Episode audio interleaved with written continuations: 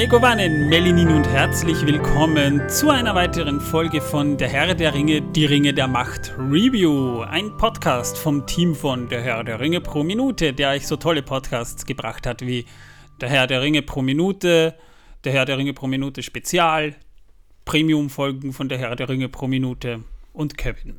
Mein Name ist Manuel und ja, wir sind heute ausnahmsweise mal in einer anderen Küche als der unseren, weil wir heute nur zu zweit sind. Wir sind in den Keller runtergezogen, nämlich in der Wohnung von mit mir im Keller Torben. Ja, eh, wenn Schee macht.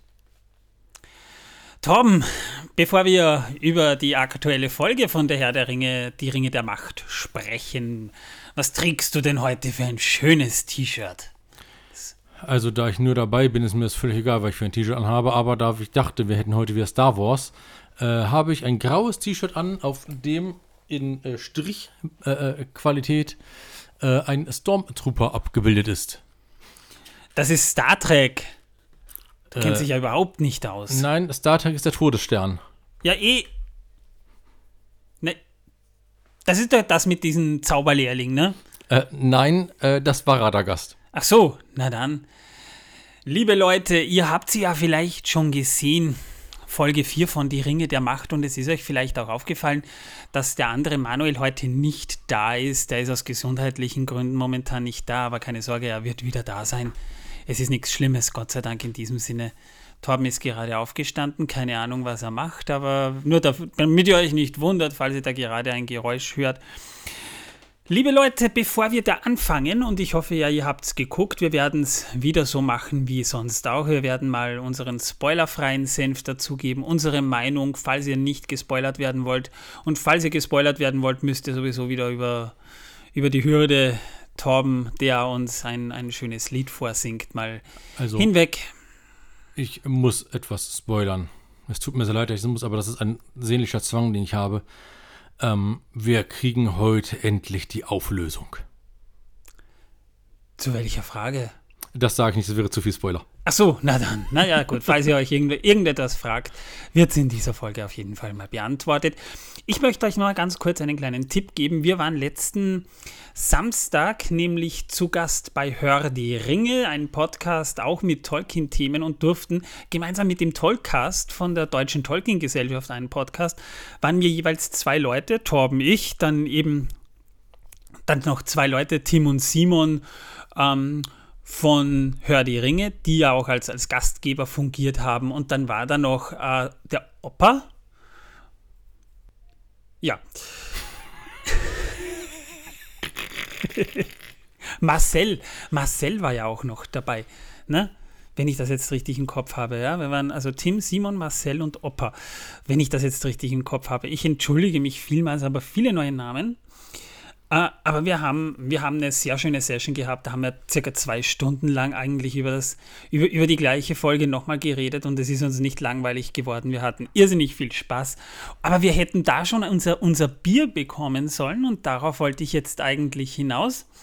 Äh, das haben wir aber erst im Laufe dieser Woche, habe ich das zugeschickt bekommen, in einer intakten Flasche wohlgemerkt. Ich habe das Tim gleich mitgeteilt, weil er hätte es schon mal versucht und ich habe dann nur eine zerbrochene Flasche bekommen. Hier eine intakte und wir probieren das Bier. Torben, ähm, also die machen das ja immer so, die stellen das Bier vor und das, das tun wir vielleicht jetzt auch mal ganz kurz. Wir machen jetzt so eine kleine Bierverkostung. Also wir haben hier unsere Hopfenkaltschalen, wir posten uns da geradezu mit unseren Krügen. Das ist, ein, das ist ein Altbier, ne? Ja, das Altbier. Aber da kommen wir später zu. Wir probieren erst einmal. Gut, wir probieren erstmal. Also, also es riecht schon sehr. Es hat was von Brot. Ja.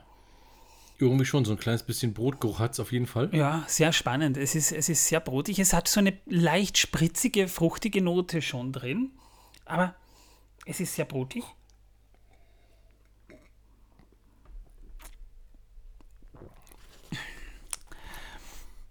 Aber auf jeden Fall süffig. Also ich könnte das jetzt in einem Zug wegkippen. Es hat eine leicht herbe Note. Das ist aber für deutsche Biere. Ich bin ja Österreicher. Wir haben ja, im Grunde genommen haben wir auch eine Bierkultur, aber die besteht eher nicht aus dem, wie qualitativ hochwertig das Bier ist, sondern wie, wie viel von dem man saufen kann. Und Das wie, ist Österreich. Wie, wie fett man danach ist, ja. Ja. Genau. Denn in Österreich äh, ist es so, äh, betrunken heißt hier fett. Ja, das ist wahr. Aber auch fette Leute heißen hier fett. Der ist, in Also, seiner, ja. der ist in seiner fetten, gegen, ein Auto, gegen einen Baum gefahren mit seinem Auto, ist der voll, voll gegen einen Baum brillt. Oder, oder, also, ja. Äh, Gesundheit.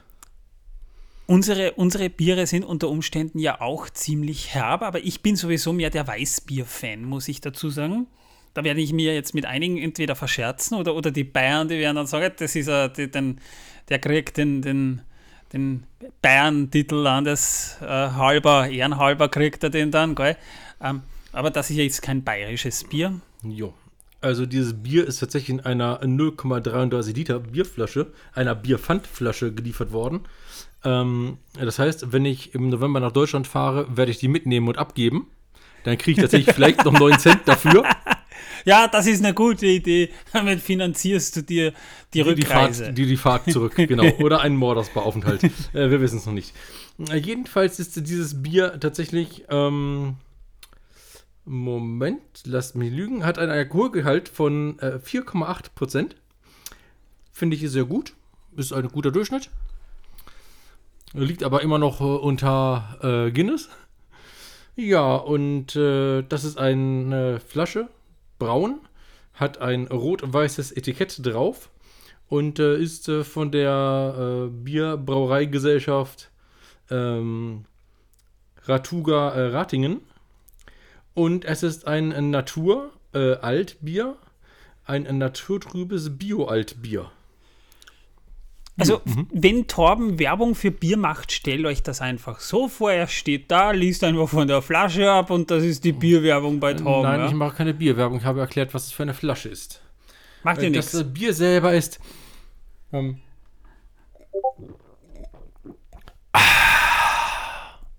Jetzt müsst ihr nur noch holpsen. Ich mache jetzt Bierwerbung. Das ist so, als würde man an einem Spätsommerabend in einem Ge Gerstenfeld tanzen, nackt. und der Frau bei einem aus dem Bauchnabel saufen. Ja. Ähm, Das wo waren wir? äh, ist etwas Moment. verstörend, aber okay. ähm, eigentlich sind wir ja beim Herrn der Ringe pro Minute, aber ist dieses Bier hat so schön gekribbelt in meine Bauchnabel. Ja, deswegen habe ich das gesagt. Und die Werbung dachte ich auch gerade, genau. Ja, Das war ja. aber Schöfferhofer Weizen. ja, das ist Die Johnny Werbung, die ist ja, glaube ich, 15 Jahre lang gelaufen.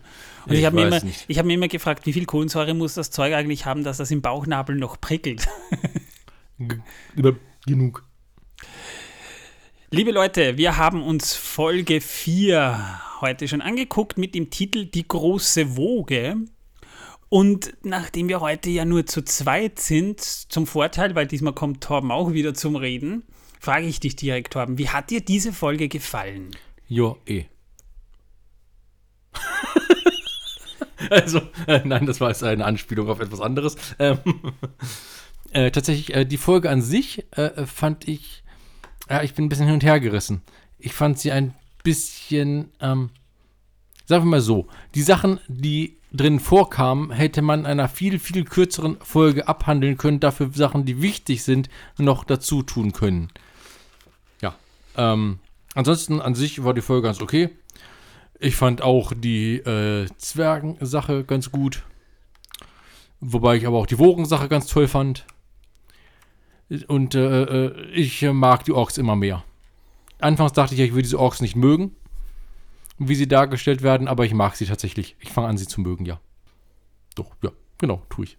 Und äh, ansonsten die Hintergründe und ähm, die Darstellungen, auch tatsächlich die Charaktere, wie sie heute dargestellt werden, fand ich an sich eigentlich ganz in Ordnung. Also ich kann mich bei der heutigen Folge nicht beschweren, bis auf die Kleinigkeit, dass eben zu viel außenrum passiert ist, was nicht wichtig war und wo sie Zeit geschindet haben, im Grunde genommen für eigentlich gar nichts.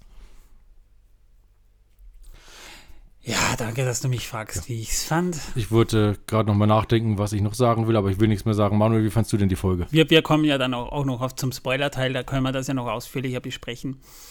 Äh, ja, ich, ich bin derselben Meinung. Ich meine, eins gefällt mir an dieser Folge gut. Wir haben ja in den ersten drei Folgen eigentlich Exposition gehabt. Wir haben die Charaktere vorgestellt bekommen. Wir haben die Orte vorgestellt bekommen. Und äh, das ist jetzt mal vorbei. Ähm, dazu muss man auch sagen, dass ähm, die Regiearbeit eigentlich in dieser Folge ziemlich gut war. Und ähm, das gefiel mir grundsätzlich schon mal ganz gut. Äh, zu, auf den Regisseur komme ich dann später auch noch ein bisschen zu sprechen.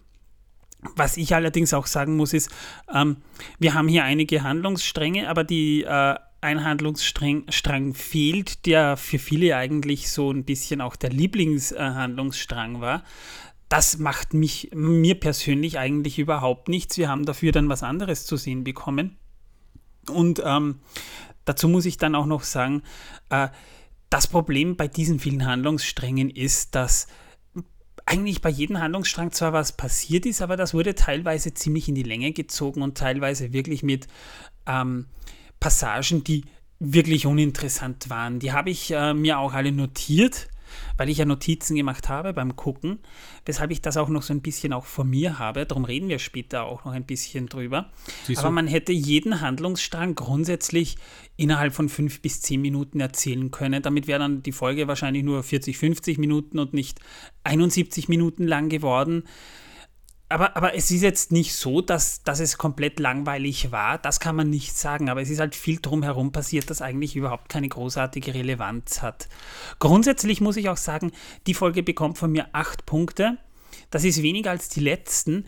Aber, aber mit einem schon, schon ein, einen Hang nach oben hin. Die Folge hat mir trotzdem noch gut gefallen. Und da möchte ich kurz noch auf etwas eingehen, bevor wir zum Spoiler-Teil kommen, weil es ja doch relevant ist und weil ja viele, äh, viele Trolle auch unterwegs sind, die, äh, glaube ich, nicht mal die, die Folge gesehen haben. Und da wurde ich dann aber von einigen gefragt, ja, warum, ob die Serie nicht tatsächlich einfach nur scheiße ist. Und, und da will ich noch kurz drauf eingehen, weil äh, die Aussage von dem Typen eigentlich, äh, von dem sie gekommen ist, da will ich jetzt keine Namen nennen, sogar untypisch war, weil dieser, dieser Mensch einfach auch die Serie nicht gesehen hat. Dazu muss man wirklich eins sagen, ich habe viele Serien gesehen, ich habe schon hunderte Serien gesehen, ich bin, ich bin Serienjunkie, ich gucke sowas, ich gucke ja auch House of the Dragon mit und alles drum und dran. Nein, also nochmal, ich, ich habe mir von der Serie jetzt nicht erwartet, dass sie mit den Filmen gleichzieht. Das, das habe ich auch überhaupt nicht äh, damit gerechnet. Aber für das, was sie ist, vor allem im Genre Fantasy, ist sie wirklich gut. Sie ist jetzt vielleicht nicht die beste Serie, bis dato kann ich das schon mal zumindest soweit sagen, aber sie ist nicht schlecht. Schlecht ist sie auf überhaupt keinen Fall. Im Gegenteil, ich finde sie sogar sehr gut für das, was sie ist. Bei dem, was wir teilweise an Serien vorgesetzt bekommen, bei der Quantität, die wir da momentan, vor allem durch Netflix, die uns ja wöchentlich mit mehreren Serien zu bombardieren, teilweise bekommen, habe ich schon wesentlich Schlimmeres gesehen. Ja? Also von daher, nein, falls ihr immer noch überlegt, euch die Serie anzugucken, sie ist wirklich nicht schlecht. Und ihr habt es vor ein paar Minuten gehört, Manuel macht sich Notizen. Ich mache keine Notizen, ich kraule beim Schauen meinen Hund. Aber dafür hast du ja mich, dafür führe ich ja dann auch durch die Sendung.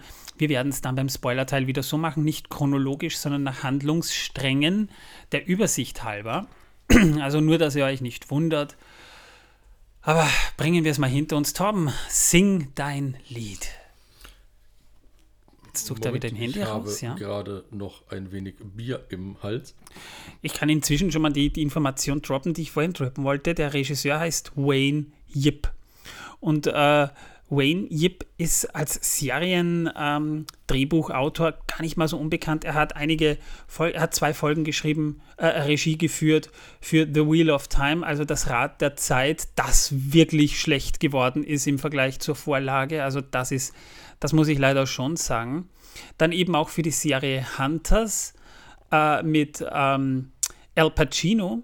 Dann äh, die Serie Treadstone hat auch zwei Episoden gemacht, eine relativ mittelmäßige Action-Serie im, im Jason Bourne-Universum. Äh, vier Episoden für die Serie Happy, die ihr auf, auf Netflix gucken könnt. Die kann ich schon einigermaßen empfehlen. Doom Patrol hatte eine Episode auch inszeniert, die ist sehr amüsant, streckenweise, manchmal ein bisschen langweilig, aber grundsätzlich eine sehr nette Superhelden-Serie und auch drei Episoden für Doctor Who und Preacher hat er auch noch vier Episoden gemacht. Äh, dann noch äh, kann man auch noch in die, in die, ähm, in die Kinografie reinhauen. Cloak and Dagger, eine Superheldenserie. Aber da habt ihr nichts verpasst. Salem kann man auch noch sagen. Und Misfits. Das ist eine britische Superheldenserie, die zwischen 2011 und 2013 gelaufen ist. Kann man gucken. Also er ist kein Unbekannter, aber er hat hauptsächlich nur Serien gemacht und ähm, von daher wird er den meisten auch kein Begriff sein. So Torben, du bist soweit, merke ich. Du wartest schon. Das ist ja krass und voll magisch, muss ich sagen, was du da gerade von dir gegeben hast. Ja, auf jeden Gott, Fall. Irgendwann muss man Informationen droppen. Ach, das war eine Information. Ja, das war eine Information, dass die zum, Leute zum auch Glück wissen, wer diese zugehört. Folgen inszeniert. Zum Glück habe ich nicht zugehört. Äh, ja. Achtung, Spoiler, Spoiler, ja Spoiler sind nicht gut. Sie nehmen uns den Mut, sie rauben uns den Spaß, und wenn ihr das nicht wollt, dann schaltet lieber aus, denn dann hauen wir die Spoiler raus. Spoiler, Spoiler, Spoiler, und nun ist auch das Lied schon vorbei. Keine Sorge, Torben weint nicht, der singt nur. Das es ist so rührend gerade, ja. ja. Ich bin in den Mixer geraten. wenn, ihr, wenn ihr Torben jetzt sehen könntet, er hat das so gesungen, so mit so, so voller Inbrunst. Sein Kopf ist richtig schön rot geworden dabei. Also er hat gerade, er hat gerade so ein paar Rotnuancen dazu gewonnen. Ja, na springen wir mal in die Folge. Und dafür sind wir da und beginnen wir mit den Spoilern. Erstmal will ich mal über das Intro reden, denn da habe ich ein paar sehr interessante Informationen gelesen. Ich sagte in der ersten Folge, das sind Blätter. In der zweiten waren es dann so Goldsplitter, also aus meiner Wahrnehmung heraus. Und dann kommen noch so dunkle Metallsplitter dazu. Wir erfahren jetzt, dieses Intro ist eine Anspielung auf die Musik der Ainur. Sprich, ähm, Eru, also der, der auch Ilúvatar genannt wird, hat ja die Vala geboren und gemeinsam mit denen hat er ein Musikthema angestimmt und durch dieses Musikthema ist die Welt geschaffen worden. Jetzt ist es so, dass man, wenn man äh, kleine Staubpartikel, besonders magnetische Partikel, äh, wo auslegt und sie mit Musik beschallt, dann können die Schallwellen verursachen, dass die diese Partikel sich entsprechend ausrichten. Und das soll, dieses Intro soll so ein bisschen eine Anspielung an die Musik der AI nur sein, wie durch Musik und durch die Klänge von Howard Shore sich dann Bilder daraus formen. Das ist wirklich eine Metaebene. Da haben sich die Macher was dabei gedacht. Äh, Spannend finde ich halt bei dem Ganzen, wenn man das nicht weiß, checkt man es nicht. Aber das ist eine sehr interessante Anspielung. Wahrscheinlich wurde es deswegen auch veröffentlicht, was das ist. Ja. Aber, aber da, da, da, kann man wieder sagen, da hat man sich sehr wohl auch ein bisschen mit Tolkiens Kosmos auseinandergesetzt und das ist eine sehr interessante Herangehensweise. Also wenn ihr euch das Intro wieder anseht und euch das mal so bewusst wird, wird das Ganze äh, ganz, äh, bekommt das eine ganz andere Bedeutung, weil das ist da nicht irgendein random Kunstgriff, den man halt gemacht hat, weil es hübsch ausschaut, sondern das hat schon eine Bedeutung. Gut, beginnen wir doch mal. Wir haben auch wieder den Numenor-Handlungsstrang und die Folge beginnt auch damit, nämlich Miriel, die zukünftige Tar Miriel, die führt so eine Art Taufzeremonie durch. Ne? Die, da, da, werden Kinder getauft oder, oder sie ja. bekommen einen Namen und sie ähm, segnet die Kinder mehr oder weniger mit äh, durch die Valar. Doch dann merkt man, es gibt ein Erdbeben, irgendwas passiert. Wir sehen, dass Blüten herumfliegen. Nimloth wirft dann eben so ein paar Blüten ab. Das äh, haben wir schon äh, in den letzten Episoden mitbekommen. Das wird auch hier nochmal relevant. Und dann bricht plötzlich Panik aus und wir sehen, wie die Insel überflutet wird. Also wir, das ist schon äh, ein, ein relativ krasses Foreshadowing, äh, weil äh, wir bekommen dann raus, das war eher, also es war so eine, so eine Vision oder, oder ein visionärer ein Traum, Albtraum, ja. Also ich dachte im ersten Moment, Moment, habe ich jetzt eine Folge übersprungen? Und habe tatsächlich nachgeschaut, habe ich eine Folge übersprungen, haben die zwei rausgebracht heute. Ja, da. Aber nein, war nicht so, äh, zum Glück. Es war tatsächlich nur ein, ja, ich habe mir das schon gedacht. das, was kommt. Ich habe mir das schon gedacht. Weil was soll es denn anderes sein, wenn das jetzt schon passiert? Das wäre ein bisschen merkwürdig gewesen. Ja, wie gesagt, es hätte ja sein können, dass die eine Folge übersprungen haben, beziehungsweise ich eine Folge übersprungen habe, versehentlich. Ja, hätte sein Ja, können, aber Musste Gott ich dann doch mal nachschauen. Das war aber nicht der Fall, nein. Ja. War, hat auch, hat auch von der CGI her relativ gut ausgesehen, muss man sagen. Man hat halt schon gemerkt, es ist CGI, aber wie willst du das auch machen? Aber naja, wenn's, wenn man sagt, es ist CGI, es hat schon sehr stark auch äh, optisch nach dem ausgesehen, was wir zum Beispiel bei der Überflutung Isengards in, in die zwei Türme gesehen haben. Also so schlecht war es schon mal nicht. Aber es war Gott sei Dank nur ein Albtraum. Und wir springen dann auch gleich weiter, denn wir sehen Pharason. Ich wusste gar nicht, dass der einen Sohn hat. Das erfahren wir auch hier jetzt. Also wir sehen, dass Pharason, der Kanzler, dieser graubärtige, ältere, unsympathische Typ, der mischt sich da momentan unters Volk und hetzt ziemlich gegen Miriel, weil sie eine Elbe beherbergt. Wir erinnern uns ja, die Numenora, die dürften einen sehr starken Hass auf die Elben haben. Und äh, weil sie ihr eben Gehör geschenkt hat und, und weil sie sich halt Galadriels Gesabel angehört hat und das nicht gleich abgetan hat, weil sie die letzte eigentlich der Getreuen ist, die auch noch äh, zu den Elben halten, ähm, hetzt Pharason unterm Volk doch ziemlich auf. Und unter dieser Menge befindet sich auch Elendils Tochter Earien, weil sie ihre Gildenlehre begonnen hat und wird von Pharadsons Toch äh, Sohn, Tochter, ein bisschen feminin ist er schon, aber Tochter ist es nicht, er wird umgarnt von ihm, von dem Sohn von Pharason. Mir fällt mir gerade der Name nicht ein. Aber worauf ich hier jetzt mal eingehen will, weil es doch relevant ist, ähm, es stößt bei manchen auf Unmut, dass Elendil hier in der Serie eine Tochter hat. Äh, von wegen, das hat Tolkien nicht geschrieben, was auch stimmt, aber ich gebe mal eines zu bedenken und bedenke das mit. Tolkien hat, wenn er die Königslinie beschrieben hat, eigentlich immer nur die, die Erben und vor allem, weil es ja auch immer nur die männlichen Erben war, beschrieben. Das heißt, wir haben nie erfahren, ob die Nachkommen Elendils und Isildurs, die ja auch Kinder haben, nicht auch äh, Töchter hatten. Die haben zwar dann den Thron nicht bekommen, ist halt so, aber, aber natürlich gibt es dann auch, auch weibliche Figuren.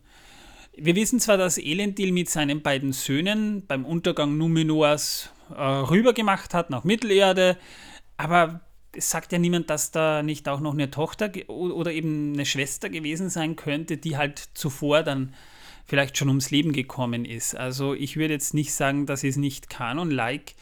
Es wird ganz einfach von Tolkien sehr, sehr viel ausgelassen.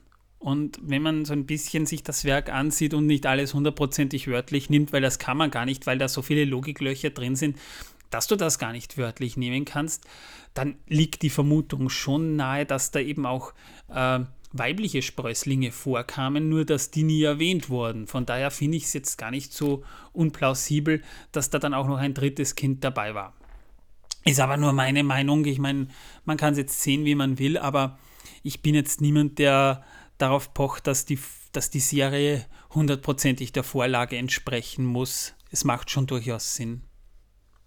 Aber bis auf ein paar Flirtversuche und einem Gespräch zwischen Isildur und Earien passiert in diesem Handlungsstrang nicht allzu viel. Also wir erfahren, dass ähm, Isildur scheinbar äh, nicht zu den Seefahrern will, aber das war's. Ja, in dem Teil. Genau. Da gibt es ja noch den zweiten Teil. Jedenfalls bleiben wir mal da bei diesem, auf Numenor grundsätzlich, weil Miriel, die, also die, die, die Regentin, die ist leicht erzürnt, als sie, äh, als Galadriel ihr von Saurons Plänen erzählt und um Halbrands Freiheit bittet, weil der halt quasi der rechtmäßige König der Südländer wäre. Und kein einfacher Raufbold. Aber ich habe mich dort gefragt, geht nicht beides? König und Raufbold? Mm, normalerweise schon, denn wir haben ja auch bei Aragorn schon mal gesehen, dass der auch raufen kann. Ne? Ja. Äh, weil äh, sie, sie weigert sich allerdings, Halbrand zu befreien oder, oder, oder Galadriel weiter zu folgen, weil sie auch so ein bisschen unter Druck steht. Das merkt man. Drum will Galadriel mit Miriels Vater reden, der auch übrigens Tar Palantir, Tar Palantir heißt.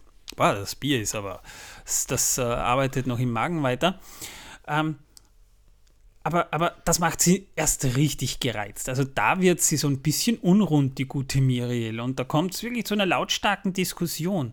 Also das, das scheint ihr überhaupt nicht zu gefallen, dass Galadriel mit ihrem Vater reden will. Und daraufhin wird Galadriel wegen Aufwiegelei selbst eingekerkert. Direkt äh, neben Hellbrand natürlich. Versteht Ja. sich. Und ganz offensichtlich kommt Halbrand noch vor Galadriel drauf, dass Miriel nur dort emotional wirklich drauf reagiert hat, weil sie ihren Vater sehen will. Also Halbrand macht Galadriel eigentlich darauf aufmerksam, äh, ist dir das nicht aufgefallen, Mädel? Ich meine, du bist ja sonst so klug, ne? Also, sie war eigentlich immer kontrolliert, aber wie du von ihrem Vater angefangen hast, wurdest du, wurde sie unrund. Und dann taucht Pharason auf und der will Galadriel mitnehmen. So nach dem Motto, wir wollen dich hier nicht haben, wir können dich nicht leiden. Aber weil sie unter bewaffneter Aufsicht soll sie halt zurückgeschickt werden.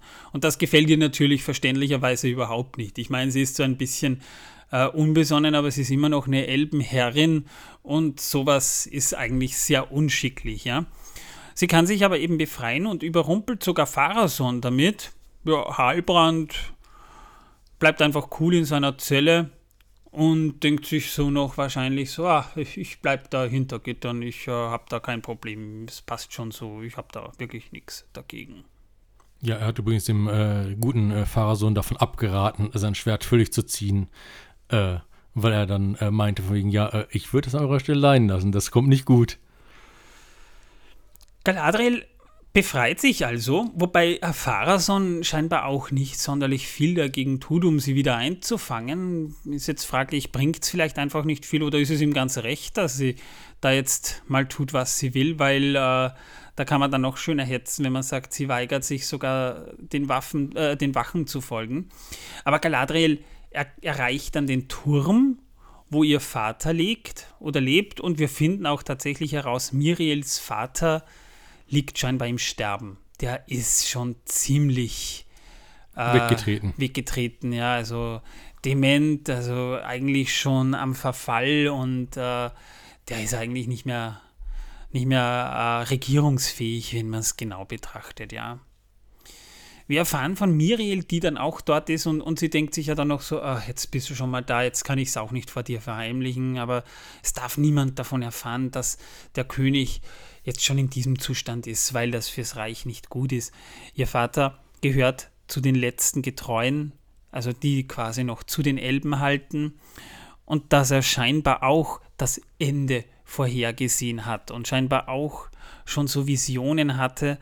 Äh, da, das haben wir auch in der letzten Folge schon so angeschnitten bekommen, so äh, dass scheinbar der Hint, dass, dass eine Elbe auftaucht, nicht nur den Untergang einleitet, sondern dass es halt notwendig ist, dass sie auftaucht, weil sie wahrscheinlich die letzte Rettung ist. Jedenfalls Galadriel erfährt, dass äh, man auf Numenor einen Palantir hat, den sie ähm, auch unter der Warnung Miriels berührt. Dass äh, der Palantir, wer, wer die Fi- Filme von Herr der Ringe gesehen hat und, und wer den Herr der Ringe gelesen hat, weiß natürlich, was ein Palantir ist. Es gibt sieben dieser sehenden Steine, die noch von Amman herkommen wahrscheinlich. Das sind halt sieben Steine, die mehr oder weniger miteinander verbunden sind und wenn du starke geistige Fähigkeiten hast und in diesen Stein blickst, kannst du theoretisch überall hinsehen. Es gibt natürlich Regeln, äh, wie man diese Steine benutzt, aber einer dieser Palantri, der liegt halt auf Numenor Und Galadriel berührt diesen Palantir auch. Er sieht so ein bisschen, es fehlt eigentlich nur noch, dass da irgendwie äh, Alexa draufsteht. Er sieht, er sieht so ein bisschen aus wie diese, diese, diese Amazon-Dinger da, ne? Und äh, Diese Dots meinst du? Äh, diese Echos, ja, genau, Echos, diese, ja, diese Dots, ja. absolut, ja. Genau, so, so sieht der Palantir so ein bisschen aus. Ich warte nur noch darauf, dass Amazon so eine Palantir Edition rausbringt. Aber die dürfen ja kein Merchandise, also die haben ja nicht die Merchandise-Rechte auf dem Herrn der Ringe. Dann müssten sie einfach nur das Eigennamen nehmen. Echo Haben Dot, eh. Palantir. Weiß ich nicht, ob sie das dürfen, ja. Äh, jedenfalls, sie sieht auch ähm, den Untergang Numenors voraus. Und Galadriel versucht dann auch Miriel, die, ähm, die davon überzeugt ist, dass sie daran schuld ist, dass Numenor untergehen wird, versucht Galadriel sie zu überreden, sich den Elben anzuschließen, um gegen Sauron in den Krieg zu ziehen. Wir, wir wissen ja, Galadriel ist davon überzeugt, dass Sauron noch da ist, auch wenn es schon lange keine Spur mehr gegeben hat. Ähm, doch die weigert sich, weil, weil sie ihr Volk nicht gegen die Valar und gegen sich selbst aufbringen will. Ja, und äh, Galadriel möchte ja auch, dass sie eigentlich nicht äh, für die Elben in den Krieg zieht, äh, sondern äh, für die Menschen in Südlanden. Ja, und äh, da fühlt sie sich eigentlich überhaupt nicht betroffen davon, weil sie die Südländer scheinbar nicht wirklich interessieren. Und die auch nicht zu ihrem Volk gehören. Und äh, würde sie das machen will, hat, sie, hat, sie- hat sie halt auch Angst, dass sie äh, sich gegen die Valar aufbringt. Ja? Also sie ist zumindest noch in gewisser Weise gläubig und folgt dem Valar. Wir kommen dann zu Isildur, also der Sohn von Elendil, ähm, und der absolviert seine, Führer, seine, seine Seeführerscheinprüfung auf offener See, aber da kommt es dann zu einem Fehler. Äh, irgendein Tau, glaube ich, reißt. Ne? Nein, das Tau wurde nicht richtig rumgewickelt und deswegen fliegt es davon und sie halten es fest zu dritt. Und dafür äh, werden sie entlassen, weil das eben Absicht war. Genau, das hat der, der, der Kapitän auch bemerkt, ja. Äh, ja, war dabei halt sein Bruder Anarion, der ja den Führerschein schon hatte, und noch ein dritter. Die werden halt vom Segelmeister, wird er dort genannt, auch rausgeworfen. Und äh, das hat natürlich die beiden, vor allem Anarion, ziemlich getroffen, der sich ja mit diesem Job identifiziert hat. Und dabei stellt sich heraus, dass Isildur nur allein rausgeworfen werden wollte. Er hat es mit Absicht gemacht, er wollte aber nicht die anderen mit reinziehen.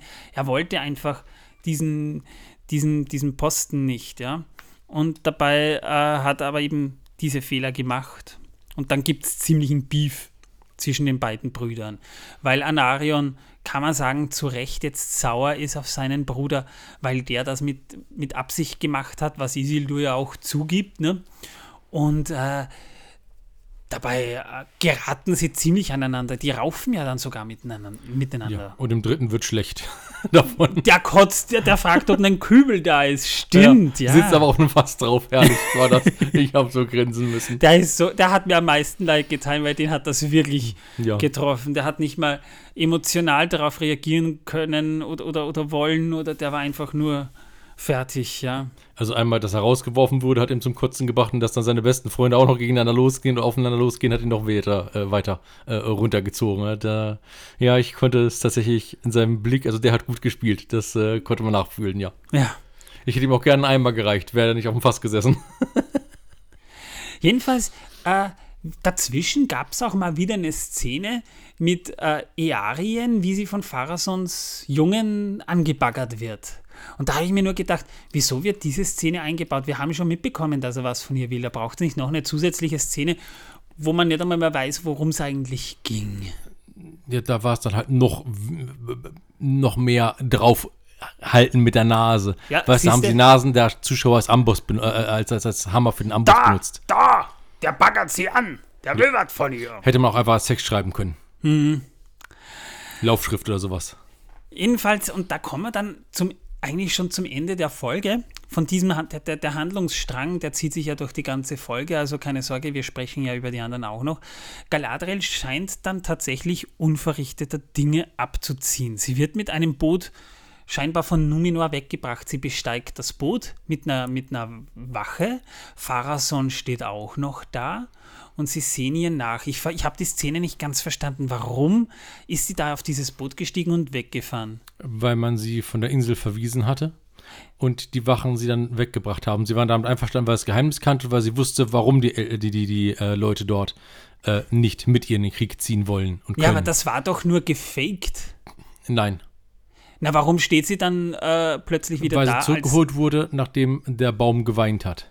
Ja, aber das, das, das, das ist überhaupt nicht rübergekommen. Ich weiß, das fehlte, das aber das ist halt die logische Schlussfolgerung des Ganzen. Ja, ja, das mag schon sein, aber, aber äh, das hat man, das, also, also das war wirklich sehr inkonsistent und da habe ich mich echt gewundert, warum die plötzlich wieder da war. Aber da geht es ja noch gar nicht drum, weil erstmal ist ja natürlich diese tolle Rede des äh, äh, guten Pharason vor dem Volk, der sich als äh, der tollste und beste und klügste und überhaupt darstellt. Also wie der typische Rechtspopulist hat er sich da so ein bisschen präsentiert. Genau. So, und Wein verteilt ans Volk. Die Ausländer sind, wir, wir verjagen die Ausländer von unserer die, Insel. Die nehmen uns die Arbeitsplätze weg. Was würdet ihr tun, wenn eure Arbeiter niemals müde werden, wenn äh, die Leute neben euch niemals schlafen essen müssen? Und dann tun sie noch so, als wären sie die Übermenschen wegen mit ihren spitzen Ohren und ja, ja. da steht sie noch da provokant mit, mit ihrer Schminke und ja, es ist ja eigentlich interessant, ne? in Mittelerde scheint es schon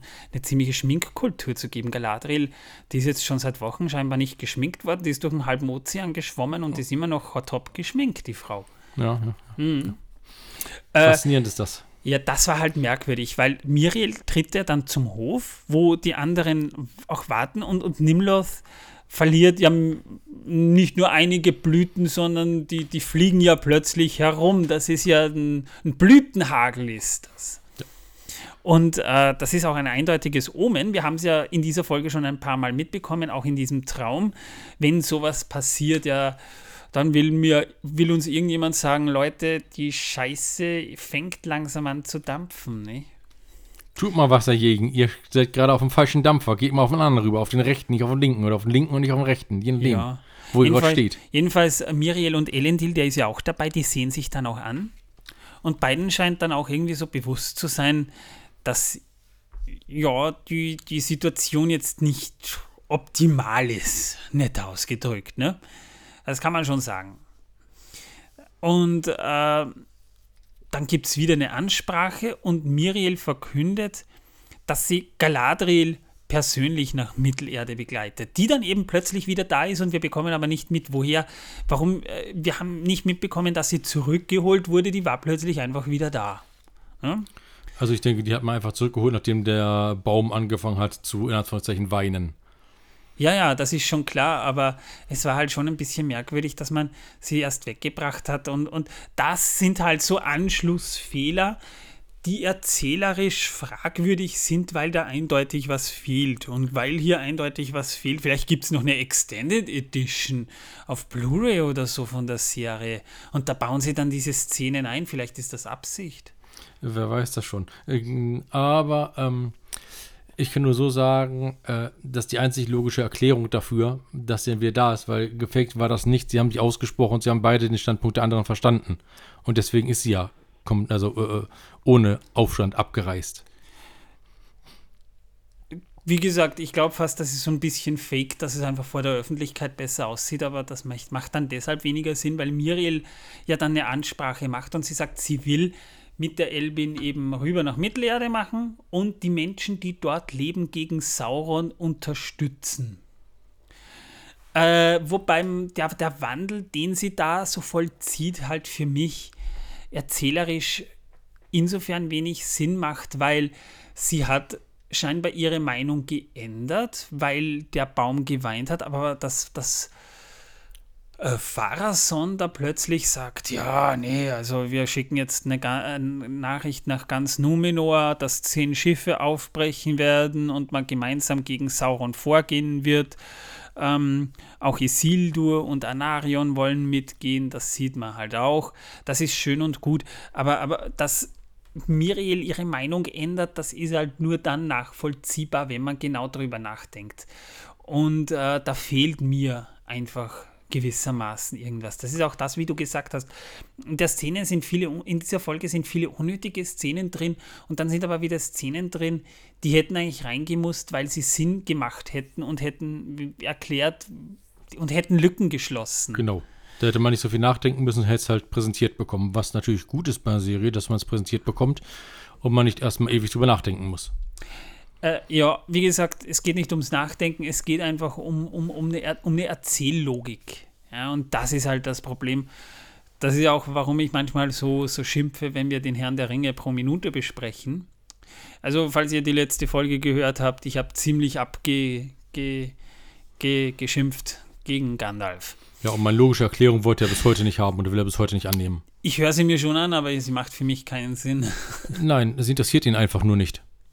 Jedenfalls, da endet normalerweise ja die Episode auch. Das ist der Cliffhanger. Aber wir haben ja noch andere Handlungsstränge.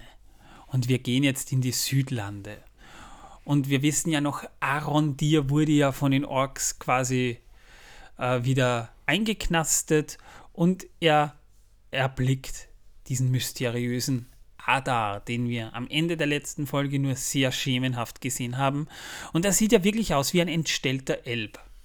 Ja, ein Elb mit ein bisschen verbranntem Gesicht ums Ohr herum. Ja. Ja. Und er, er löst einen schwer verletzten Ork ja fast schon von seinem Leid. Der liegt so da. Und er geht hin, streichelt ihm noch so liebevoll übers Gesicht und dann sticht er ihn einfach ab. Ja.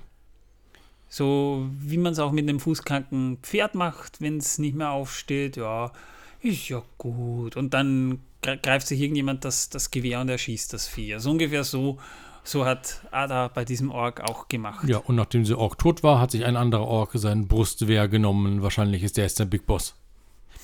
Ja, und man verschwendet ja nichts am Schlachtfeld, ne? Bei Ada scheint es sich um einen von Morgoth verwirrten Elb zu handeln. Oder, oder einen gefallenen Elb. Ähm, da will ich ganz kurz mal auf die, auf die, auf die Vorgeschichte eingehen, weil äh, wir erfahren es ja auch im Herrn der Ringe Film, aber, aber da muss man vielleicht ein bisschen korrigieren und ein bisschen aufpassen. Dass Orks ursprünglich Elben waren, die von Morgoth verstümmelt und korrumpiert wurden. Es stimmt tatsächlich, dass unter den ersten Elben, als die noch ähm, nahe von Cuivienen, also dem See, wo sie erwacht sind, äh, oder dem Meer, wo sie erwacht sind, ähm, herumgewandert sind. Äh, Morgoth hat sie erst nach ein paar Jahren entdeckt und hat dann auch ein paar quasi betört und in den Schatten gezogen und es wird halt vermutet, dass er sie gefoltert, miss misshandelt hat. Er hat mit ihnen allerhand Zeug angestellt, worüber ich ehrlich gesagt jetzt gar nicht unbedingt nachdenken will und dass daraus dann die Orks entstanden sind. Als äh, seine Art Rache an Iluvatar und seiner Schöpfung oder als Parodie auf die Elben. Aber da muss man halt sagen, äh, das ist nur gerüchteweise. Selbst Tolkien hat ja auch im Silmarillion schon geschrieben, äh, das ist nur eine Vermutung. Es kann auch sein, dass die Orks tatsächlich eine hundertprozentige Schöpfung von Melkor sind. Aber er scheint schon lange unter den Orks zu wandeln. Und er hat ja auch äh, irgendwie erzählt, dass er früher mal unter Blumen gewandert ist, aber was mit ihm genau passiert ist, wissen wir nicht, nur dass er halt jetzt nicht mehr ganz so nett ist. oh doch, der ist schon noch nett, aber ja, anders nett. Er hält sich mit seiner Identität schon ziemlich bedeckt. Ja, aber er ist ja nicht unfreundlich zu dem äh, Dings hier zu dem. Nein, nein, er, er, schickt ihn ja dann auch zurück. Ja, er soll ja zu den Menschen gehen und ihnen eine Botschaft überbringen. Ja, und das sogar mit seinen Waffen. Ja, genau. Also das schon. Und äh, das ist ja auch interessant. Wir sehen ihn nur relativ kurz. Ähm, in der letzten Folge hieß es ja noch, das könnte Sauron sein, aber das können wir, glaube ich, abhacken. Das ist nicht Sauron. Das Nein. ist eben ein Elb, der Ada, also das elbische Wort für Vater. Was hier übrigens auch in der Folge gesagt wird. Ja, damit man sich auch auskennt. Fand ich sehr schön. Und äh, das ist schon ziemlich spannend, ehrlich gesagt, weil mich wundert, dass die, dass die Orks ein elbisches Wort verwenden, denn die hassen die elbische Sprache eigentlich wie die Pest. Die wollen sie nicht aussprechen. Das ist, als würden sie kotzen. Ja, aber die beten den ja schon fast an. Und vielleicht wollen sie ihm ein bisschen Heimat lassen. Deswegen nennen sie ihn so. Also ich vermute mal, dass er, wenn man das jetzt wirklich wörtlich nimmt, dass Morgoth die äh, Orks durch die Elben erschaffen hat, dann ist er vielleicht so der, der Zuchtbulle, aus dem dann die Orks hervorgegangen sind. Wobei ich mir jetzt ehrlich gesagt nicht vorstellen will, wie sie da aus Ada Orks rausgezüchtet haben. Ich meine, was hat er denn da gemacht? Vielleicht ein paar Rippen gegeben, wer weiß ja schon. Ja, nee, also ich will es mir jetzt ehrlich gesagt gerade nicht vorstellen. Das ist so ein Gedanke. Uh. Wir sehen aber dann auch mal, die haben auch eine Folge lang nicht gesehen, Bronwyn wieder. Die bringt die Menschen der Südlande nämlich zu einem Wachturm. Und zwar zu dem Wachturm der Elbenwacht, die dort äh, über das Dorf äh, äh sozusagen gewacht hatte. Ja, weil sind ja nicht mehr da. Die sind ja fast alle weg. Ja? Wurden ja auch von Orks gefangen genommen. Und nun scheint auch klar, dass es sich hier wirklich um das Land Mordor handelt, denn es wird auch der Orodruin, also der Schicksalsberg, erwähnt. Äh, und äh, es kann sich ja nur, ich, ich habe es in meinen Notizen Proto-Mordor genannt, aber manche nennen das tatsächlich Before Door. Also es ist, es ist Mordor, bevor es zu diesem wunderschönen, Sauron gestalteten Land ist. Ich meine, ihr wisst ja, ich bin ja ein großer Fan von Sauron. Ich bin ja Team Sauron, ne? Und, und ich finde ja, dass Sauron eigentlich von der Geschichts Geschichtsschreibung komplett falsch dargestellt wird. Mordor, wie es jetzt ist, es ist urbanisiert, es ist es ist vielleicht ein paar Farbnuancen ärmer, als wir es hier erleben, aber hey, es, es hebt sich ein bisschen vom Mainstream ab, so wie Mordor aussieht. Also Torben nickt mir zustimmend zu. Das ist halt, das ist halt so eine alternative äh, Ecke, wenn man jetzt vielleicht nicht unbedingt Grün mag und, und, und Bäume und Wiesen mag, vielleicht eine Pflanzenallergie hat, dann zieht man nach Mordor, denn dort hat man das alles nicht. Also ich habe nicht genickt, ich habe den Kopf geschüttelt. Weil diese Fantasie, die du dort hast, also Manuel, ich bin mir nicht sicher. Hey, denk ich doch dran. Du hast doch selbst eine Sonnenallergie. Äh, ja, aber das ist was anderes. Ja, aber dort hast du keine Sonne. Verstehst du? Das ja, ist, aber da, da, da, da, da bleibe ich ja auch. Also da, da wird es ja noch schlimmer, wenn ich keine ist, Sonne mehr habe. Das ist gesundheitsfördernd. Dann, dann werde ich ja Org. Tom, du wirst das sicher. Das geht nicht. Tom, aus dir wird sicher nie ein Org. Die würden dich nicht nehmen. Da hast du recht. Na, siehste. Jedenfalls, um, Vorschri um Vorräte zu beschaffen, die brauchen sie ja auch. Da betreten dann Theo und Rowan, ein Freund von ihm, ihr altes Dorf, das sie verlassen haben. Und Theo betritt dann auch die spukende Schenke, nenne ich die ganz gerne, weil das war, die, die wirkt schon so unheimlich, diese, diese, diese Dorfschenke, die sie da betreten. Ja, vor allem war es unheimlich, als dort noch der äh, Wirt war und die ganze Zeit über den äh, Fischen dort die Köpfe abgehackt hat. Der Typ, der die ganze Zeit dann so, so immer am Nuscheln war, den man fast nicht versteht, weil er so nuschelt. Weil er, weil er jedes, jedes zweite Wort irgendwie verschluckt hat in den ersten Folgen. Äh, und er geht dort rein, weil er sich nach Essen umsieht. Weil die Leute im Wachturm hungern Ja, sein Kumpel will ja nicht rein, aber er geht rein und dort findet er auch ein paar Getreidesäcke. Und äh, die hebt er auf, doch dort zieht offenbar draußen ein Sturm auf. Wir sehen das dann so Wolken aufziehen plötzlich. Ne? Ja, aus heiterem Himmel. Aus heiterem Himmel. Wir wissen nicht, woher sie kommen. Und äh, der Himmel verfinstert sich dann und in der Schenke kommt es dann tatsächlich zu einer weiteren Auseinandersetzung mit einem Ork, der dann plötzlich auftaucht dort. Ja, und während der Auseinandersetzung flieht sein Kumpel mit dem Wagen oder der Schubkarre voll mit Getreidesäcken. Genau, Richtung, und, und lässt äh, aber, aber Theo allein zurück. Ja? Doch der schreckt vor dem bösen Schwert zurück, das Theo zieht. Also er hat ja dieses Schwert in dieser Scheune gefunden, diese, dieser Schwertgriff, der sich ja dann äh, mit schwarzem Rauch formt. Und der Ork, der schreckt davon zurück, sagt, wo hast du das hier? sagt er noch. Und der Ork will es unbedingt haben. Und Theo flieht und wird von diesem Ork durchs Dorf verfolgt da, hast, da hat man schon wieder so ein paar Horrorelemente drin. Das ist eigentlich eine ziemlich heftig gruselige Szene, so wie sie das dargestellt haben. Haben sie das richtig gut gemacht, weil von diesen Orks hier, das sind ja nicht einfach nur irgendwelche Dummköpfe, also, also das haben sie im Hobbit schon teilweise übertrieben, aber hier geht wirklich von diesen Orks noch eine Bedrohung aus. Das, das merkt man auch. Ja, die sind nicht so blöd, wie sie aussehen. Nee, überhaupt nicht. Und äh, Theo schafft es auch, sich dann im Brunnen zu verstecken, äh, wird beinahe von dem Ork erwischt. Der, der kippt da Wasser rein oder ist das seine Pisse? Ja, das ist Wasser. Er Das ist trinkt nur aus dem Wasser. Eimer, der oben drauf steht und danach äh, schüttet er den Rest runter und lässt einen Eimer reinfallen.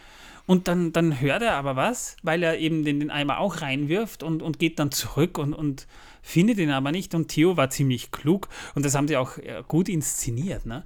Da, der, der Ork, da ist Theo noch unten, der Ork geht zurück, schaut rein und Theo ist weg. Der ist untergetaucht, unter Wasser. Da ist der Ork zwar nicht drauf gekommen, dass er das getan haben könnte. Normalerweise müsste sich auch das Wasser ein bisschen kräuseln. Tut's ja auch, aber das ist vom Eimer, denkt der Ork. Das ist, eine, das ist eine Erklärung, ja, das wäre möglich, ja, aber es war mir ein bisschen zu ruhig, das Wasser. Aber Theo hat sich im Brunnen dann weiter versteckt und es wurde dann mittlerweile auch dunkel. Und die haben aber im ganzen Dorf suchen sie nach Theo. Der Ork hat ja Kumpels mitgebracht und die suchen nach ihm die ganze Zeit. Und äh, offenbar jedenfalls sind alle Orks hinter diesem Schwertgriff her, den Theo ja immer noch hat. Und er kriecht dann, als er mal nicht beobachtet wird, aus dem Tunnel raus. Und wir sehen dann, wie er durch dieses nächtliche Dorf rennt. Und äh, man sieht Feuer brennen, wo die Orks ein Feuer gemacht haben. Und da geht wirklich eine Bedrohung von den Orks aus. Das ist äh, ein sehr schöner Shot, wie, wie Theo da wirklich versucht, sich von Deckung zu Deckung zu handeln. Ja, und da fliegt auch mal ein Möbelstück über ihn hinweg, das ihn fast trifft. Ja. Wo er dann ein wenig äh, zusammenzuckt, als aufschlägt neben der ihm oder neben ihm. Also Ja. das war schon, das war schon gut inszeniert, fairerweise. Das muss man schon sagen. Und auf seiner Flucht wird er dann auch von diesem Ork wieder aufgegriffen und beinahe getötet. Und äh, der will schon zuschlagen, also Theo liegt schon am Boden, der Ork will zuschlagen, aber im letzten Moment wird er von Arondir gerettet, indem er denen immer einen Pfeil von hinten reinjagt. Das ist eigentlich ein Trick, den haben wir in der letzten Folge auch schon genau so erlebt, nämlich wie sie gedacht haben, gerade sie wären aus dieser Ork-Sklavenkarawane geflohen, steht da der Kommandant da und wird auch von hinten von dem Ork niedergeschossen. Und das ist im Prinzip genau derselbe Shot, nur andersrum. Und ein anderer Ork. Genau. Aber, aber es ist das gleiche Stilmittel eigentlich. Ne? Man wird davon überrascht und in gewisser Weise wird man davon auch überrascht, weil das, aber nicht, weil die Szene überraschend war, sondern weil der, die Orks hier wirklich gut gemacht sind und man einfach merkt, von denen geht eine Bedrohung aus. Die sind nicht so Comic Relief, nicht so blöd, sondern die sind halt, wir- also ganz doof sind sie halt nicht und sie sind halt wirklich gefährlich. Und, Und, was auch schön war, war, dass der äh, Theo in diesem Moment schon mit dem Leben abgeschlossen hat. Sieht man richtig. ja, Das hat er gut hinbekommen. Das sah wirklich gut aus. Und das hat man auch als Zuschauer gemerkt. Und deswegen muss man mal sagen, die Orks haben sie in dieser Folge wirklich gut hingekriegt, ja. Jedenfalls gemeinsam fliehen sie dann durch den Wald, verfolgt von den Orks. Und das haben wir auch im Trailer teilweise schon gesehen. Wir kriegen dann wieder so einen Black Collar Smooth, weil äh, dann in so einer richtig schönen Zeitlupensequenz rennen sie durch den Wald, ja, also er, er, Aaron dir fängt einen Pfeil im Flug, spannt ihn und feuert diesen gleich gegen die Orks zurück. So nach dem Motto, hast du was verloren, hier hast du wieder. Äh, und das ist halt auch wieder so ein typischer Legolas-Move halt, ne? Der ist ja auch der krankeste Held von Mittelerde. Und äh, Aaron dir scheint hier halt wirklich so genauso diese Skills zu haben. Und eine von heroische Musik begleitete Zeitlupenszene ist das halt. Und dann taucht plötzlich auch noch Bronwyn auf. Wo die herkommt, frage ich mich ehrlich gesagt. Vom Wachturm natürlich. Ja, ja, schon, aber, aber warum ist die plötzlich da draußen? Warum äh, ist da äh, auf einmal da und warum nicht irgendjemand anderer? Ich meine, sie hätten ja irgendeinen Random-Krieger schicken können. Sie schicken die Heilerin. Das macht ja so Sinn. Man schickt die Heilerin raus. Gut, es ist ihr Sohn, den sie vielleicht sucht. Ja, das sehe ich vielleicht noch ein. Aber das hätte man zeigen müssen. Das ist genau die Schwäche dieser Folge, dass man manche Sachen ganz einfach nicht sieht. Und sie taucht plötzlich auf keiner weiß woher, und sie büchsen dann zu dritt ab. Und schließlich wird es hell, es wird Morgen, die Sonne geht auf und die Orks können, nicht ihnen, können ihnen nicht ins Sonnenlicht folgen. Ja, die stehen auf der Ebene, die Sonne geht auf, die Orks kommen aus dem Wald, verstecken sich unter dem Schatten der Bäume und fauchen vor sich hin. Richtig schön angepisst, die Orks, das sieht man Ja, auch. ja, die mögen die Sonne nicht. Und ähm, es gab ja schon Fragen, weil schon mal Diskussionen aufkamen beim Herrn der Ringe. Im dritten Teil kämpfen ja die Orks auch bei Tageslicht. Erstmal, wir haben die Urukai im zweiten Teil, die ja gezüchtet wurden, damit sie das Sonnenlicht aushalten. Und im dritten Teil, das stört mich persönlich auch ein bisschen, aber wenn wir mal dahin kommen, werden wir noch sehr, sehr stark darauf eingehen.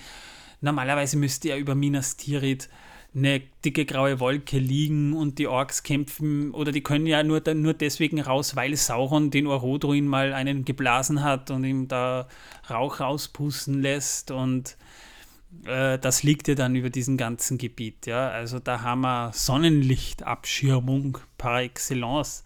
Das kommt aber im Film nicht rüber. Deswegen sieht man das auch. Ich meine, ich verstehe stiltechnisch natürlich, warum er das gemacht hat. Aber es wär, müsste eigentlich schon so sein, dass die Orks Sonnenlicht eigentlich überhaupt nicht aushalten. Jedenfalls Arondir, sie sind dann quasi wieder am Weg zurück. Arondir offenbart Bronwyn, dass Adar, also der böse Elb, den Menschen gestattet zu leben, wenn die Menschen auf dieses Land als ihr eigen verzichten und ihm Gefolgschaft schwören. Sonst greifen sie die Festung an. Also, Den Wachturm. ja, seid ihr für mich oder, oder nicht? Ne? Und das ist halt die Situation. Jedenfalls Theo spricht mit diesem alten Mann, mit diesem ehemaligen. Schenken, ja, Schenkenbesitzer, äh, der das Schwert halt unter seiner Scheune versteckt hatte. Der wusste auch, dass, er dies, da, dass es dieses Schwert gibt und das scheint wirklich ein Anhänger Morgoth zu sein. Dieser Mann folgt nach wie vor halt scheinbar Morgoth oder Sauron und konfrontiert Theo auch damit. Und auch er scheint von diesem Schwert infiziert worden zu sein, denn er zeigt, auch er hat so eine, so eine Wunde am, am, am Unterarm, wie Theo sie auch hat. Und äh, so erkennen sie sich. Und scheinbar sagt er, hey, äh, du, du, ähm, du bist wie ich, jetzt bist du mein Kumpel. Wir müssen zusammenhalten, ne? Wir zwei, Rick und Morty, Morty und Rick. Hey, Moment, die Parallele ist aber wirklich da. Du hast hier einen verängstigten Jungen und einen alten Mann, der ihn da irgendwie ermutigt. Die haben auch ein bisschen Ähnlichkeit miteinander. Stimmt, voll. Ja, und selbst, also da, da, da kommt dann auch äh, da, Folgendes zu, zu ähm, ins Diskussion, nämlich selbst in den Sternen gibt es da ein Zeichen, dass Sauron bald zurückkehrt und die beiden sollen sich auf seine Rückkehr vorbereiten. Es Ja. wird auf diesen Falling Star eingegangen. Dass Der dieser fallende Stern, von dem hier gesprochen hat, dass der Saurons Rückkehr ankündigt und das untermauert ja meine Theorie, dass dieser Meteoritenmann Sauron ist. Ja, und wenn das wirklich der Fall ist, wissen wir jetzt eins: Die Haarfüße sind schuld an allem. Ja, genau. Nieder mit den Haarfüßen. Äh, ich meine, ich meine, man, man, man hebt nichts auf, was am Boden liegt, ja, normalerweise. Das, äh, auch wenn vor allem einen, einen alten, nackten Mann nicht. Unbedingt. Das ne? habe ich auch zu meiner Oma gesagt, sie damals auf einer Bananenschale ausgerutscht ist. Sie sagte mir immer, Geld darf ich nicht aufheben, das nicht aufheben. Ich darf keine Kaugummis vom Boden aufheben, keine Lutscher aufheben, nichts darf ich aufheben vom Boden. Und als sie dann ausrutscht auf der Bananenschale, meint sie, ob ich Hochhilfe. Und da ich, Oma, jetzt hast du mir jahrelang gesagt, was auf dem Boden liegt, darf man nicht aufheben. Ich habe mich umgedreht und bin gegangen. Wir bekommen dann noch so einen kleinen Seitenwechsel äh, rüber auf die, auf die böse Seite und einer der Orks teilt Adar mit, der Schwertgriff ist im Turm. Und da gibt es jetzt Möglichkeiten. Will Adar diesen Schwertgriff haben und greift deshalb den Turm an? Oder denkt er sich, nee, der Schwertgriff ist genau da, wo er sein soll. Und wir brauchen eigentlich nur warten, bis, bis dort Halligalli ist. Wir werden es in der nächsten Folge erfahren. Oder Wenn der Sie- übernächsten. Wenn sie diesen, ja genau, weil wenn sie diesen Handlungsstrang auslassen und stattdessen sind wir dann wieder bei den Haarfüßen, dann gucken wir blöd, ne? Ja. Mein Lieblingshandlungsstrang kommt hier auch wieder zur Geltung, Erregion. Es ist spannend. In der Region, wir sehen jetzt zu Beginn schon mal, in, in der Region arbeiten Elben und Zwerge gemeinsam an diesem Turm. Es ist jetzt interessant, wie konnte äh, Elrond jetzt eigentlich die Zwerge davon überzeugen, dass sie da wirklich gemeinsam diesen Turm bauen? Was haben sie sich gegenseitig versprochen? Weil äh, Zwerge tun ja nichts ohne Grund und erst recht nicht ohne Bezahlung. Die hätten ja jetzt sicher nicht gesagt, hey, ja, ist ein Elb und, und er will das früher fertig haben. ist doch ganz einfach. Das haben sie deswegen gemacht, weil unten im, äh, äh, ähm, in, auf der Tafel äh, von diesem Turm werden die Namen all der Zwerge eingraviert, die mitgeholfen haben. Ist doch klar. Oh, deswegen macht man das. So wie ehrenamtliche Mitarbeiter. Das ist genau. so, so ein, quasi so ein, so ein Benefizprojekt der Elben. Wir machen es für die hungrigen Zwergenkinder oder genau. sowas. Genau. Ah ja.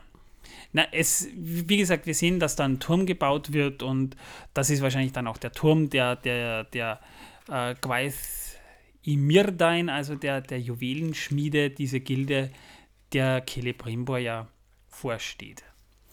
Dabei stellt sich jedenfalls auch heraus, weil ähm, Elrond und Celebrimbor miteinander sprechen und Celebrimbor sieht einfach zu alt aus. Auch wenn hier eindeutig wird, Celebrimbor ist ein Stück älter als der blutjunge Elrond. Aber Celebrimbor kannte auch Elronds Vater Earendil. Und das ist deshalb spannend, dass da darauf eingegangen wird, wenn da wird später dann auch nochmal darüber gesprochen. Aber kurz zur Info, nur eine kurze Umreißung, wer Earendil ist. Earendil ist der Vater von Elrond und dessen Zwillingsbruder Elros. Earendil war ein ähm, Halbelb, er war das Kind von Tuor und ähm, äh, boah, wie, wie, wie hieß, I, nein, Idril nicht, jetzt muss ich mal kurz nachsehen.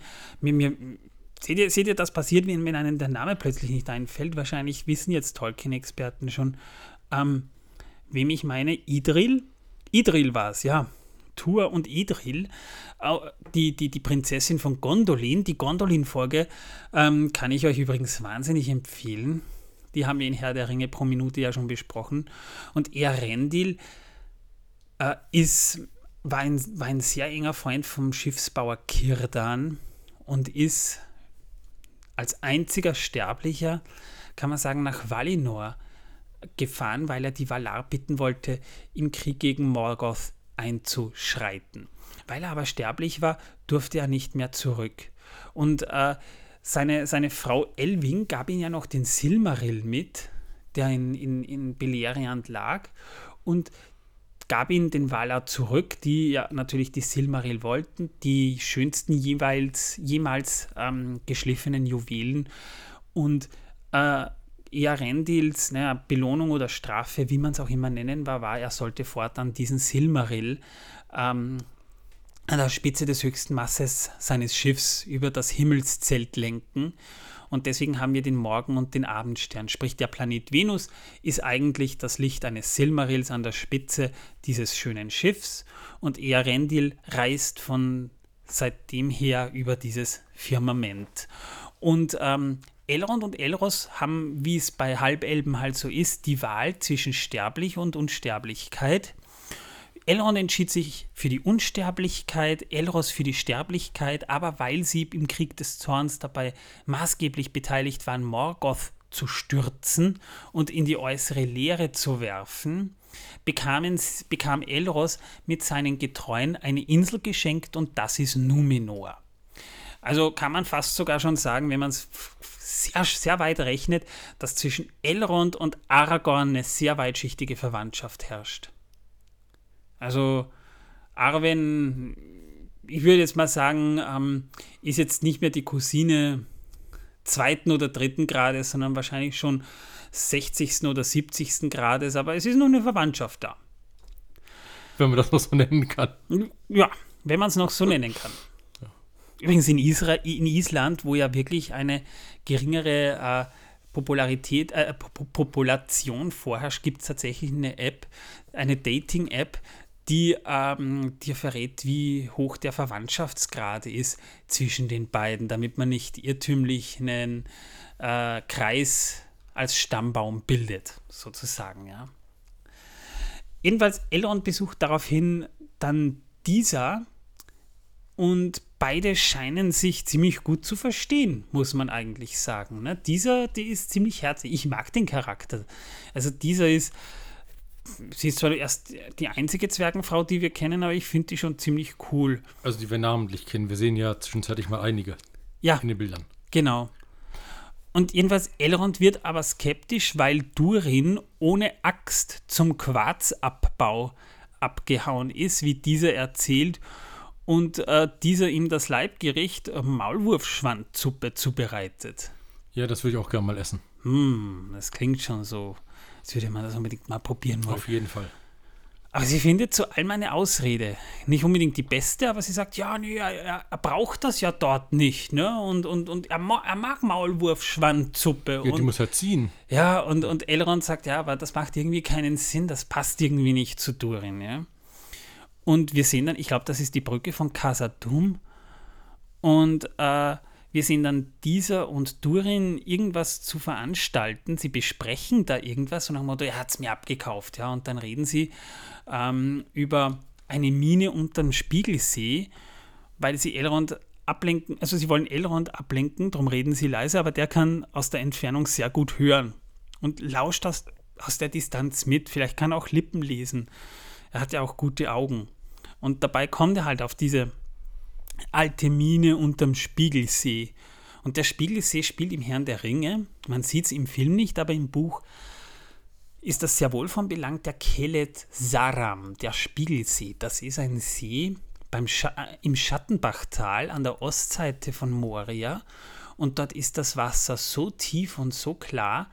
Vielleicht ist auch ein, ist auch ein Zauber drauf, aber wenn man in dieses Wasser blickt, kann man die Sterne auch bei Tag sehen. Jedenfalls, Elrond ist halt hellhörig, hellhörig und er betritt die Mine, er klopft dann auch den Stein ab, so, und, und sagt irgendwas auf und dann geht so eine Geheimtür auf. Es ist erstaunlich, dass er das gleich raus hat, ne? Wenn man bedenkt, dass, dass, ein Gandalf, dass ein Gandalf nicht weiß, dass man Melon sagt, wenn man das Tor aufmacht, aber Elrond braucht da nur was abklopfen. Ja, aber äh, auf dem Boden sieht man ja auch die Fußabdrücke von Zwergen und der eine Fußabdruck ist halb in diesem Stein drin. Ah, das ist mir nicht aufgefallen. Ja, aber mir. Cool. Das sind wieder Details, die fallen mir nicht auf. Ähm, spannenderweise hat dieses Lied auch die Rhythmusfolge so ein bisschen dieses Casadum-Themas von Bear McCreary, so ein bisschen. Ba, ba, ba, ba, ba. Das ist mir auch aufgefallen. Ich habe schon gedacht, gehabt, vielleicht haben sie es daraus genommen, aber. Ja, mag, äh, mag sein, ja. dass sich das so ein bisschen ähm, so ein bisschen inspirieren hat lassen davon.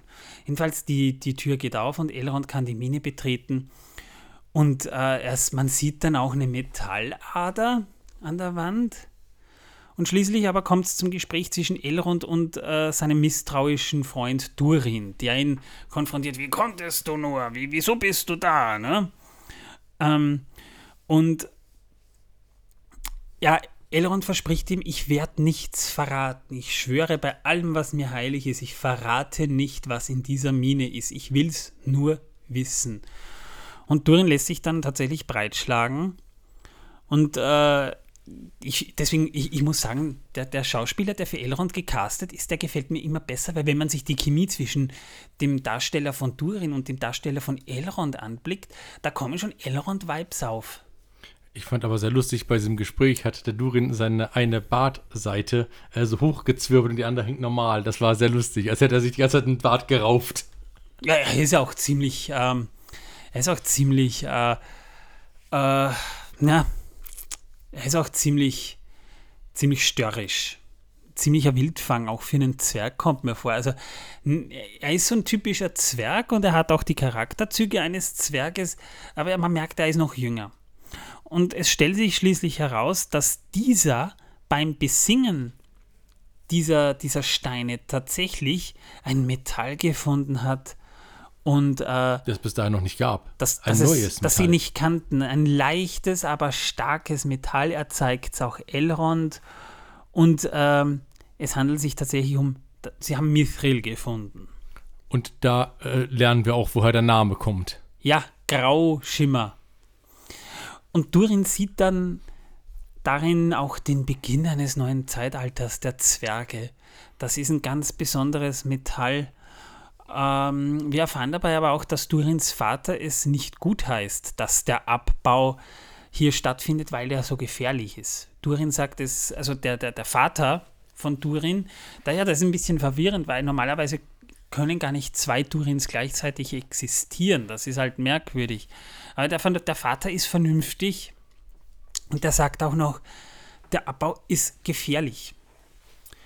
Und tatsächlich scheint es auch zu einem Unfall in der Mine zu kommen. Wir bekommen mit, dass das Teil der Mine einstürzt.